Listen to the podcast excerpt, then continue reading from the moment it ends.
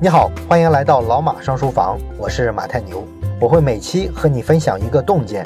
如果想听更多内容，欢迎关注老马上书房的微信小程序。今天我们说一说疫情对于个人的启发。那么最近呢，跟不少的朋友聊天啊，发现呢，好多人已经远程办公好多天了。当然，有些人呢，至今还没有复工啊，也有些人呢，可能啊，得重新找一份工作了。而对于大部分人来说，可能比找份工作更重要的是，想一想你自己啊，为什么抗风险能力这么弱？这次疫情啊，其实大家都在家啊，那么在家的人里，谁最难受呢？其实是这么几类人啊。第一类人呢，就是有大量的借款的人啊，尤其是啊，有这个房贷、车贷，或者是做生意有贷款的人。这些负债特别多的朋友啊，心里都很慌，迟迟不开工呢，就没有稳定的流水进来去还债还利息啊，所以呢压力特别大。那像这类情况呢，其实我们年前啊分析宏观经济的时候也说过，就是在面临一个啊通缩越来越严重的环境的时候，以前那种啊用大量的负债去扩大资产的做法可能不太合时宜了。未来呢，需要控制自己的举债规模。那么除了这类人之外，疫情期间还有一类人啊，非常难受啊，就是广大的月光族的青年们，每个月的工资啊全部花掉啊，没有储蓄的人啊，这一两个月的焦虑啊，明显要比这些有储蓄的人啊大得多。那为什么现在这个工薪阶层的年轻人啊，他没有储蓄呢？啊，大部分人啊都会归罪于啊，我挣的太少啊。但是呢，你挣的太少，这没什么好怪罪的，是吧？这个东西呢，责任在你自己。而除了挣钱这个维度之外呢，就是花钱这一头了。其实大部分人需要仔细反思一下，没有储蓄的关键啊，到底啊是不是你这个开销太夸张了啊？其实很少有年轻人没钱啊，是因为说吃喝住啊这几项基本的需求把钱花没的啊。大部分人还不至于这么惨，是吧？之所以没有储蓄呢，是因为不必要的开支太多了。你比如说啊，明明工资不是很高啊，非要去追求潮流啊，跟风买什么奢侈品。很多一二线的年轻的小白领啊，一个月就挣一万块钱啊，买那几千块钱的包啊，眼睛都不眨啊，随便买买一堆。很多女孩都这样是吧？还有很多少年特别喜欢囤鞋，买什么限量版的 AJ 之类的是吧？啊，出一双买一双，你还别问他为什么买啊，问就是信仰。另外呢，还有不少人热衷于各种奢侈性的消费，比如说动不动就学什么网红啊，去游各种各样的海岛啊，把国外有名的这些海岛啊都转了个遍。那每次旅游完呢，都把信用卡额度啊透支完了，回国之后呢，慢慢的分期还。那这次疫情来了啊，工资不稳了，立刻全线崩溃了，开始借钱过日子啊，哭都没地儿哭了，是吧？还有一种常见的情况，就是我们大部分人啊，其实都有一个倾向，就是有报复性消费的倾向。比如说年终奖马上要发了，那么他就提前考虑啊，哎，我这个年终奖啊，这几万块钱，我要花在什么地方啊？忙活了一年嘛，要犒劳一下自己。这个心态呢，其实就挺奇怪哈，就好比说这笔年终奖的钱啊，是天上掉馅饼掉下来的一样，好像不是自己的钱啊，所以花起来毫无心理负担，而且觉得这笔钱就应该花掉。那么我们之前讲行为经济学的书的时候啊，其实谈过这个背后的心理学的原理啊，它就是一个心理账户理论。我们这个心理上其实有好多个不同的账户啊，并不是所有的钱啊都放在一个账户。所以说呢，我们可能啊通过兼职赚的一笔钱，或者是发年终奖得到的这个奖金，在我们心理上，它跟工资是不属于一个账户的。所以说呢，你这个平常的工资啊，可能花的比较谨慎，比较小心。但是呢，到了年终奖上就大手大脚啊，发了这笔钱，觉得就非得犒劳一下自己，非得把它花掉。这些呢，我们都说过啊。但是呢，说一千道一万啊，这种消费习惯就很不好。对于我们个人来说啊，这次疫情其实是一个很好的警钟啊，难得有这么长一段的清静的时间。这个商家的洗脑营销啊，基本上都停了。出门旅游呢，你也出不去，是吧？卡上的余额呢，还这么调皮啊，嘲笑我们。那么借着这个机会啊，我觉得每一个啊，觉得自己财政压力很大的年轻人都应该好好反思一下自己的消费习惯，尤其是要想一想，消费主义啊，到底啊给我们洗了多少脑啊，骗我们这么多年，花了多少冤枉钱？其实消费主义这事儿啊，也没什么特别高深的啊，说出来呢，无非就是一些简单的洗脑的套路。我们聊的时候都觉得真没啥啊，怎么会有人上这个当？这么傻吗？但是呢，真到了双十一啊，或者是到了商家做活动的时候啊，骗你充会员卡的时候，你就发现呢，哎，脑子就跟借出去了似的，自己平常觉得很傻缺的当都上了。哎，为什么会这样呢？因为说白了，这个消费主义已经形成了一种我们现在的生存环境。它不单单是啊靠发发广告或者是打折促销这种技术性的手段，它的强大更在于它已经无孔不入了。哎，当你周围的环境里都是消费主义的行踪的时候，就没有人能够完全不受消费主义价值观的支配。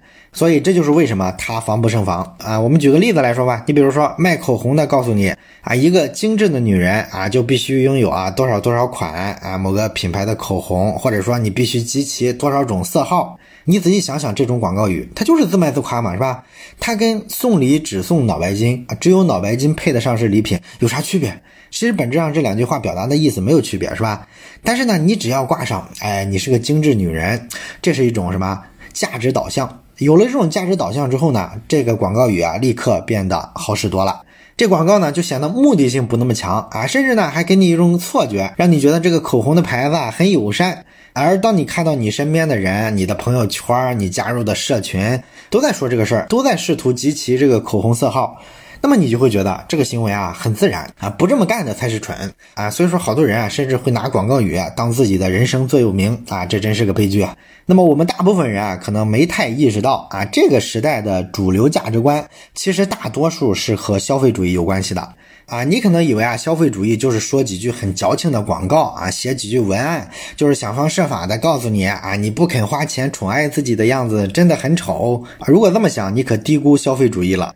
一种啊能被称为是主义的东西啊，必然是一种可以席卷全人类的意识形态。《人类简史》的作者尤瓦尔·赫拉利啊，把文艺复兴之后到现在的这段历史称为是人文主义意识形态统治世界的时期。那么，人文主义啊，它是什么主张呢？在经济上说白了就是享乐主义跟消费主义；而在政治上呢，大谈个人权利、个人自由，讨厌公权力，也讨厌其他人干涉自己。所以你仔细琢磨一下，这其实是一回事儿，是吧？他总的想表达的就是我要一个很好的体验，我要花钱，我要享受，然后呢，我还不希望别人瞎逼逼我，这是我的权利跟自由啊！你们无权强迫我放弃享受，放弃体验。这就是这个时代的政治正确，这就是人文主义啊。那么这种价值观本质上呢，你仔细想想，其实它带有明显的资本主义的特色啊。为什么呢？因为资本它是为了追求利润，是吧？追求利润，他就肯定会鼓励这样的价值观啊。你们要都这么想，都追求体验，都多消费，透支了信用卡，借钱也要消费，那这就符合资本增值最大化的这个利益啊。所以呢，这个人文主义的价值观一定会得到商业力量的推动，可以席卷全球。那么从这个意义上来讲啊，我们仔细想想马克思的那个历史观，他把这个地理大发现、文艺复兴之后啊一系列的革命称为资本主义革命。其实是有道理的，因为整套的这个近现代的价值观背后最大的推动力啊，确实是资本。那资本怎么把这种价值观啊，像砸钉子一样砸到我们脑海里，让我们觉得这个事儿很自然，甚至相信这玩意儿就是什么所谓的天赋人权这种说法呢？这个我们就举个商业上的例子，你就明白了啊。比如说钻石，钻石是怎么变成婚姻的标志的？很多人都听过戴比尔斯这家公司是吧？这家公司啊，很早就垄断了世界上绝大部分的钻石矿，然后呢就可以啊控制产量了。他故意压低这个矿的产量，然后呢让一种啊原本其实没那么稀缺的石头啊变得特别的稀缺，这样呢钻石在国际市场上价格就很高，就可以获得暴利啊。这是他一个非常基础的做法。当然，只是这个基础的做法啊，钻石就不会是今天这么成功。那么你想让钻石价格继续拉得？更贵啊，利润空间更大，就需要干嘛？想办法让钻石成为一种刚需啊。它如果只是一种一般的装饰品，那可买可不买的，销量还是有限的嘛。所以说啊，这个戴比尔斯公司啊，就选中了婚姻，结婚可是人类的刚需啊。如果能把钻石跟婚姻啊绑定在一块儿，那么钻石它就也成了刚需了。所以啊，就有了那句经典的广告文案啊：“钻石恒久远，一颗永流传。”啊，它就这么产生了。而且呢，这个公司啊还宣扬一种价值观：这个钻石的克拉数越大啊，代表呢男人对女人的承诺越重。那么关于戴比尔斯营销钻石的这一段故事啊，可能好多人都听过啊，但是呢，这只不过是故事的前半段啊，因为到这个时候呢，所谓的消费主义洗脑的故事啊，还主要是在美国流行。那么，钻石的这个人造故事是怎么统治全人类、全世界的呢？这就得感谢资本的国际化了。这个戴比尔公司啊，很快啊就不满足于美国的市场，想向这个欧洲啊或者是世界其他地方进发。那么很快呢，他们就选了几个相对发达一些的市场啊，比如说日本。这个日本人的婚礼习俗啊，其实跟中国人特别像啊。早期的时候是非常的保守的，甚至呢有这个史料记载啊，说到六十年代中期的时候，日本的这个父母啊，还主要是通过媒人啊给子女啊安排婚事，还有点这个包办婚姻的意思啊。这个婚礼上呢，新郎跟新娘啊是共饮一碗米酒，然后呢双方就算确定夫妻关系了。所以你看啊，这个传统的方式，他没有买钻石的需要，人家很朴素啊。那现在呢？戴比尔斯公司需要做的是什么？就是通过媒体宣传，给人洗脑，让日本人认为自己传统的那套方式啊不够浪漫，不够现代。所以说，很快啊，这个戴比尔斯公司啊就在日本媒体上制作了一系列的广告啊。这个广告的风格呢，按今天来看其实没啥，是吧？但是当年呢，还是石破天惊的。他就是找了一些长相上更接近于欧美人特征的日本女人。让他们穿上一些欧美风格的服装，然后呢，戴上钻石，啊，做一些欧美人喜欢做的活动啊，比如说爬山呐、露营啊、啊潜水呀、什么坐游艇啊之类的，啊，总之就是咱们现在啊，中国这些啊一二线城市的这个小资阶层的女性啊，天天在朋友圈晒的那些活动。但是在当时的日本呢，哎，女人干这些事儿啊，都是违背传统的，所以呢，这则广告就非常的有颠覆性。那么这广告的暗示其实是很明确的，是吧？就是说呢，你有了钻石之后啊，你就是个现代女性了，你可以啊跟过去说拜拜了，可以过上现代女性过的这个啊非常美好的日子。听上去啊，特别像是啊老发那些岁月静好的那些姑娘说的话，是吧？当然了，这套广告呢还有一套男性的版本啊，风格也是差不多啊。总的意思呢就是告诉男人啊，你要给自己的女人啊买钻石。你要给他买了钻石，你就是个现代男性了啊！你会更有魅力。那么这则带着女性觉醒的政治意味的商业宣传啊，其实做得非常成功。广告播出之后呢，到一九六七年就有百分之五的日本妇女订婚的时候啊会收到钻戒了。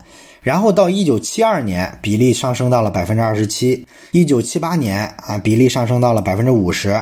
到八十年代的时候，绝大部分的日本的年轻男女结婚的时候啊，都会送钻戒了。短短的十几年的时间啊，一千五百年的日本的这个婚姻的传统啊，就被颠覆了。钻石呢，成了日本婚姻的标志，然后日本成了仅次于美国的第二大钻石市场。这就是消费主义的打法，是吧？把某一个物质跟某一种价值观啊强行绑定，然后告诉你啊，你买了某某某啊，你就是个独立女性；你开某某车，你就是个纯爷们儿；精致女人的标配就是某某某啊，成功男人必备某某某。到今天啊还是这样，整个消费主义的套路是屡试不爽。而且呢，商家倡导的这个价值观吧，会随着他们商业策略、商业环境的改变而不断的改变。我们还是拿这个钻石来说，早先戴比尔公司倡导的价值观呢是钻石越大越好啊，越大呢代表男人对女人的承诺是越重的。但是呢，到五十年代末的时候啊，苏联啊在西伯利亚也发现了钻石矿，所以呢，这个戴比尔公司啊就怕这个竞争太激烈会导致价格下跌。所以呢，就找到了苏联啊，跟他们达成了合作啊，说你把这个钻石开采出来啊，全部卖给我就行啊，你没必要自己加工，再去搞品牌，再去搞营销，这个事儿啊，你们苏联人傻大笨粗也不擅长，我们资本主义国家都会玩这个。那么苏联人呢，也觉得有道理，就把这些个开采出来的矿石直接卖给了戴比尔斯公司，这样呢，戴比尔斯公司啊，就仍然能控制市场上的钻石流通啊，价格呢就能保持比较高。但是问题在于，你收了这么多苏联的钻石，可苏联的这些钻石吧，都是些碎钻，大部分是低于半克拉的。那么戴比尔斯啊，之前宣传了这么多年，一直说啊，你这个钻石越大越好。你收了这么一大堆的碎钻石，这玩意儿怎么卖出去啊？别砸手里了。这事儿呢，其实难不住戴比尔斯公司啊。很快呢，他们就推出了一个新的广告主题。这个主题的意思就是说呢，钻石大小啊，其实也没那么重要。质量、颜色、切割工艺，这才是最重要的。哪怕只有零点一克拉，那也是爱啊！而且爱的还更精致啊！你看商家这张嘴是吧？啊，想咋说就咋说啊！反正不管怎么说，都有足够多的傻子掏钱包。所以我们说，消费主义倡导的价值观啊，几乎无一例外都是商业考量。你把这玩意儿当人生座右铭啊，那就是个悲剧。而对我们大部分普通人来说呢，在这次疫情当中啊，需要反思的就是啊，我们这么多年被消费主义洗了多少脑，花了多少冤枉钱。当然，我们不得不承认的就是啊，人是很容易受到社会流行的价值观的影响的，几乎没有能完全置身事外的人类。毕竟人是一个群体动物嘛，啊，我们多多少少都有一些从众的攀比的心理，这个呢也是人之常情。但是呢，你说你深陷到消费主义的泥潭里，那整个人生就一定完蛋了。那你说我们应该怎么区分这种人之常情的看法跟消费主义倡导的价值观呢？很多时候他们双方分不出来啊。那我们岂不是就没法抵御这种外界的影响？那么我的一个观察呢，就是一个更包容的人啊，往往更不容易受外边的这种乱七八糟的价值观的影响。如果你能谨慎地看待每一种看似高大上的价值观啊，不管他是讲什么个人权利啊，还是讲什么自由、独立、勇敢，你都能反思一下这套价值观啊，你会想一下这种价值观啊，哪个人群的人最推崇呢？哪个人群的人会持相反的价值观呢？那么，秉持这种价值观形式会给人带来什么优势，又会给人带来什么坏处呢？等等等等，你可以有很多类似的维度去分析解剖一套价值观。那么你要这么去分析了的话，其实呢，你就是在什么平视这套价值观啊？你不是仰视它啊，不是成为它的奴隶，更不是啊像这个文艺青年一样啊，居然会发了疯的说我要捍卫某某价值观、某某说法，哪怕付出生命也无所畏惧。啊，你要是随便就把某种价值观上升到信仰的高度，那么我觉得这个人也就特别的容易走极端。不够包容的人是更容易被控制跟洗脑的。实际上呢，人类有很多种不同的价值主张，很多价值主张甚至它就是冲突的，就是相反的。没有一套价值主张是十全十美的，绝对正确的。你按任何一套高大上的价值观做事儿，都会收获一些副作用。就好比说，有句高大上的话是说，身体跟灵魂啊，总有一个在路上。啊，灵魂这个事儿在路上呢，我们能理解是吧？确实很好，但是呢，他得多读书啊，得读好书啊，自己得做个有趣的人啊，这是慢功夫啊。所以没人选择啊，让灵魂在路上，而是选择剩下这个选项，让身体在路上。那无非就是去旅行呗。那这个消费主义的暗示就再赤裸裸不过了，是吧？你要是会批判性的思考的话，就会去琢磨啊，旅行呢确实有很多好处。但是是不是啊？像那些文艺作品歌颂的那样，百利而无一害呢？这当然是胡扯了，是吧？旅行能够让你经历很多，眼界开阔。但是呢，绝大多数脚踏实地的事儿啊，都不是天天旅行的人做出来的啊。有没有不怎么爱旅行的人，但是却是人类历史上非常伟大的人？那不多了去了吗？多少科学家都是宅男。所以你一剖析就会明白，旅行就是个个人兴趣。你强行把这个个人兴趣啊拔高到人生灵魂等同的高度，而且呢暗示所有人都应该这么过日子，显然这是什么？这就是消费主义的味道，这就是洗脑了。所以这期节目的最后啊，我也是建议大家，在这个疫情啊完全结束之前，每个人啊都可以拿出纸跟笔啊，稍微算一算啊，你有多少比例的消费啊是为类似这种价值观买单的？然后你想想，他们可不可以砍掉啊？你可不可以啊多存点钱？虽然所有的商家都告诉你，你买他们家的产品啊，就是酷，就是精致，但是我觉得吧，真正的酷可能不是啊，去买个特别贵的包啊，特别好看的跑车，而是什么呢？你们这些人啊，都败给了欲望，败给了人性啊，当了奴隶，而我是欲望跟人性的主人，这才是最酷的。好了，本期的内容就到这里，感谢你的收听，咱们下期再见。最后说一件事儿，咱们节目啊最近拉了一个微信群，如果你有什么话题想直接跟我或者是跟其他的听友朋友啊交流讨论的话，可以加一下这个群。加群的方法呢，就是先找到老马上书房的微信公众号，然后在底部菜单栏上有加群两个字，点击之后啊就会弹出二维码，扫码就可以进群了。